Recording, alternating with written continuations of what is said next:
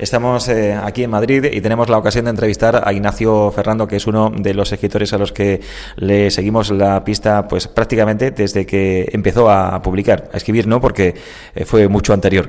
Eh, referencial es la novela que ahora nos proponen y que acaba de publicar en Tusquets. Ignacio, muy buenas tardes. Hola, buenas tardes, ¿qué tal? ¿Qué has querido contar con referencial esta novela que acabas de, lanzar, de publicar? Bueno, en realidad con esta novela tengo la sensación de haber eh, tratado de plantear una pregunta eh, que es la posibilidad de ser o no único o de tener autenticidad en el arte. ¿no? Un poco esa es la idea que orbita, es decir, si podemos hacer algo nuevo aparte de lo que se ha hecho o todo lo que vayamos a hacer está sujeto, ligado a un entramado referencial y del arte. ¿no? Un poco esa es la idea central del texto. Una historia que arranca con un pintor eh, que se encuentra bloqueado, eh, casi casi esterilizado artísticamente, y que vuelve a la universidad en la que él estuvo estudiando 23 años atrás, y lo hace como profesor. Exacto, un poco es la idea, la idea, la novela de alguna manera tiene dos ejes principales, digamos un eje argumental eh, que es este, el del profesor que después de 23 años regresa a la universidad en la que él estudió y entonces empieza a impartir una clase que es la misma clase que a él le impartieron cuando él era alumno de esta, de esta universidad. Eh, y que habla precisamente de, la, de, que toda la obra de arte precisamente está ligada, está entretejida eh, y de que cualquier posible tentativa de escapar a esto es, eh, es baladí, un poco, esta es, esta es la idea, ¿no? Y mientras él está impartiendo esta clase, sentado en el sitio en el que él se sentaba, cree reconocerse a sí mismo o cree reconocer a alguien que se le parece mucho, ¿no?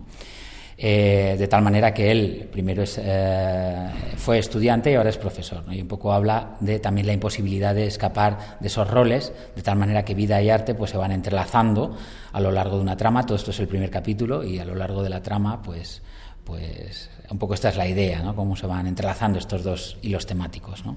Incluso eh, tu personaje, este pintor, casi que se convierte en un detective porque tiene que investigar la desaparición de un profesor eh, del que no se tiene información que ha desaparecido en extrañas circunstancias, ¿no?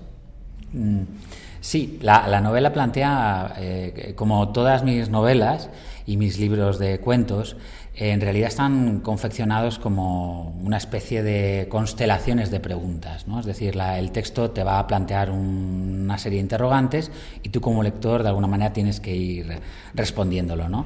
Y efectivamente él se da cuenta de que ese profesor al cual él interpreta ese primer día de clase, eh, de alguna manera guarda una referencia directa con quién es él también. Él tiene una hija que ha pasado un problema eh, y también aquel profesor tiene una hija eh, y él piensa que averiguando, averiguando qué le ha sucedido a la hija de, aquel profesor va a poder estar prevenido frente a lo que le suceda a su propia hija y puede anticiparse de alguna manera a lo que eso va a suceder. Esto le va a obligar a investigar sobre este personaje, pero en realidad esta investigación no sabemos hasta qué punto es sobre ese personaje o sobre sí mismo. Estamos hablando con Ignacio Ferrando de su nueva novela de referencial. Eh, ¿Por qué es eh, tan importante el arte contemporáneo en, esta obra? Bueno, eh, creo que el arte contemporáneo es importante en general. ¿Por qué lo eliges como asunto? Pues lo elijo como asunto porque siempre me había traído muchísimo esta posibilidad que tiene el arte contemporáneo de convertirse en un revulsivo, ¿no? En realidad siempre está la gran pregunta, ¿no? De qué es arte y dentro del arte contemporáneo, pues esta pregunta tiene como una mayor vigencia, ¿no? Aparece en el texto, por ejemplo, Duchamp, ¿no? Al cual yo llamo el gran vendedor de retretes, porque ya sabes que, colocó un, retrete en, la Tate y eh, consiguió hacerlo pasar por, una obra de arte. ¿no?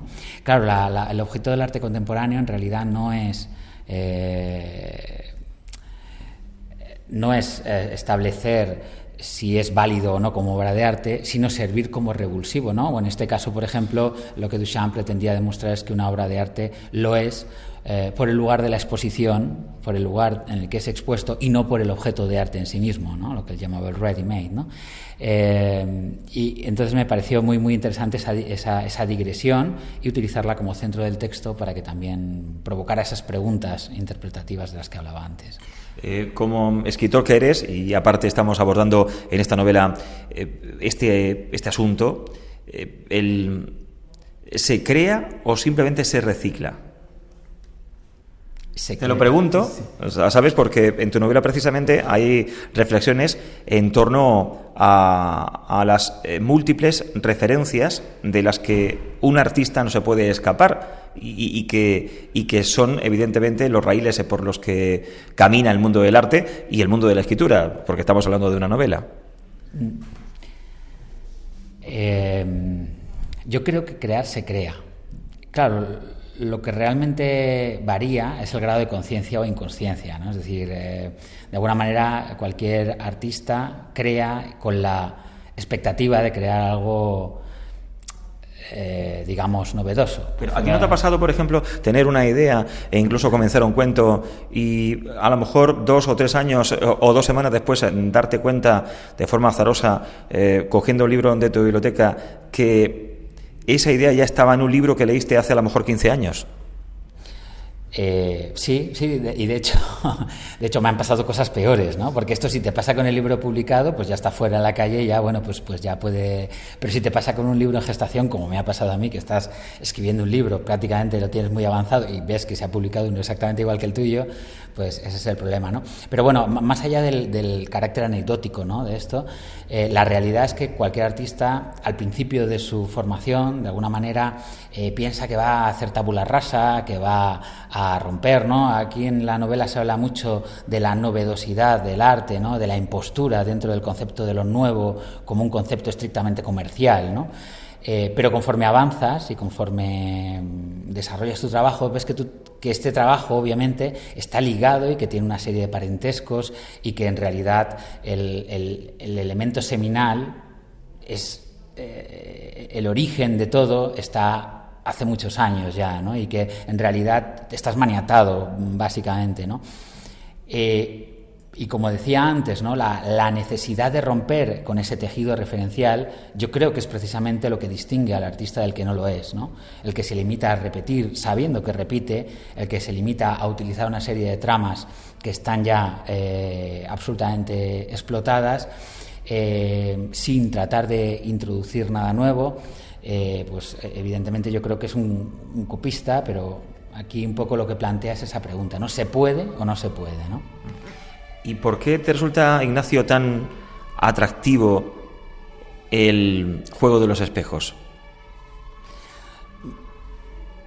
Bueno, esto, a mí me sucede desde hace muchos años ya. Es decir, que en muchos de mis libros aparece esta idea. y en un principio pensé que esto debía, se debía a motivos azarosos, ¿no? A que, bueno, lo que decimos los autores, ¿no? Las historias me eligen a mí, este mm. tipo de cosas, ¿no? Pero luego me di cuenta de que, ahora lo puedo decir, ¿no? De que en mi vida pues siempre he tenido una dicotomía muy grande entre la literatura y hace muchos años la arquitectura, ya la, he abandonado, pero durante muchos años fue así. Es decir, era un hombre centauro que por un lado tenía, eh, tenía mi, mi formación, mi medio de vida, que era el de la ingeniería, mientras que mi, pasión era la literatura. ¿no? Y entonces te das cuenta, en ese, en ese momento te das cuenta de que todos aquellos relatos escritos en los cuales los dobles y los espejos eran tan, tan importantes, simplemente hablaban de la prevalencia de uno de los dos sobre el otro, ¿no? de la necesidad de elegir, básicamente, ¿no? y de cómo esos yo hegemónicos, ¿no? de los que hablaba eh, sostiene Pereira, ¿no? Se, comentaban, pues uno de ellos siempre acaba aplastando al otro, ¿no? siempre uno acaba cogiendo el peso y es así, ¿no? Y, creo que en esta novela, pues eh, de alguna manera, por, por, lo que hemos comentado del argumento, pues vuelvo a las andadas, ¿no? De alguna manera, ¿no? Pero bueno, espero que rompiendo bastante eh, los esquemas clásicos de Borges y etcétera, etcétera, ¿no? Aunque, estamos aquí en la Escuela de Escritores, evidentemente que son sometidos a, consideración, a examen, eh, muchos textos, en, esta sala concretamente en la que, en la que estamos. Eh, ¿Quién es tu primer o primera lectora de esta novela, por ejemplo, de referencial? de esta novela, pues Bueno, mi primera lectora en realidad es una lectora en progreso, eh, es decir, eh, creo que los autores tenemos un problema ¿no? con nuestra familia. es verdad que tú que eres autor también lo sabes, ¿no? Es decir, ¿qué culpa tienen ellos de que nosotros queramos escribir, ¿no? desde siempre yo he considerado que es muy importante rodearte de, lectores que sepan lo que quieres hacer tú y sean capaces de apreciarlo, ¿no?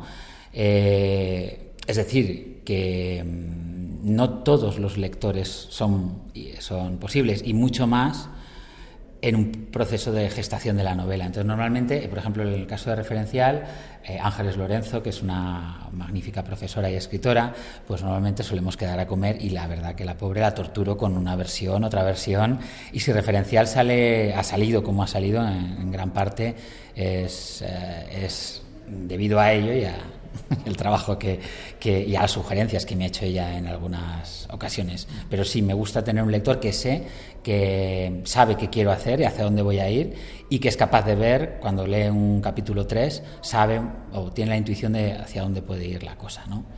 Gracias eh, por eh, recibirnos aquí en la sede de Escuela de Escritores en Madrid y muchísima suerte con Referencial, Ignacio. Bueno, gracias a ti y yo espero lo mejor para vosotros también. Gracias.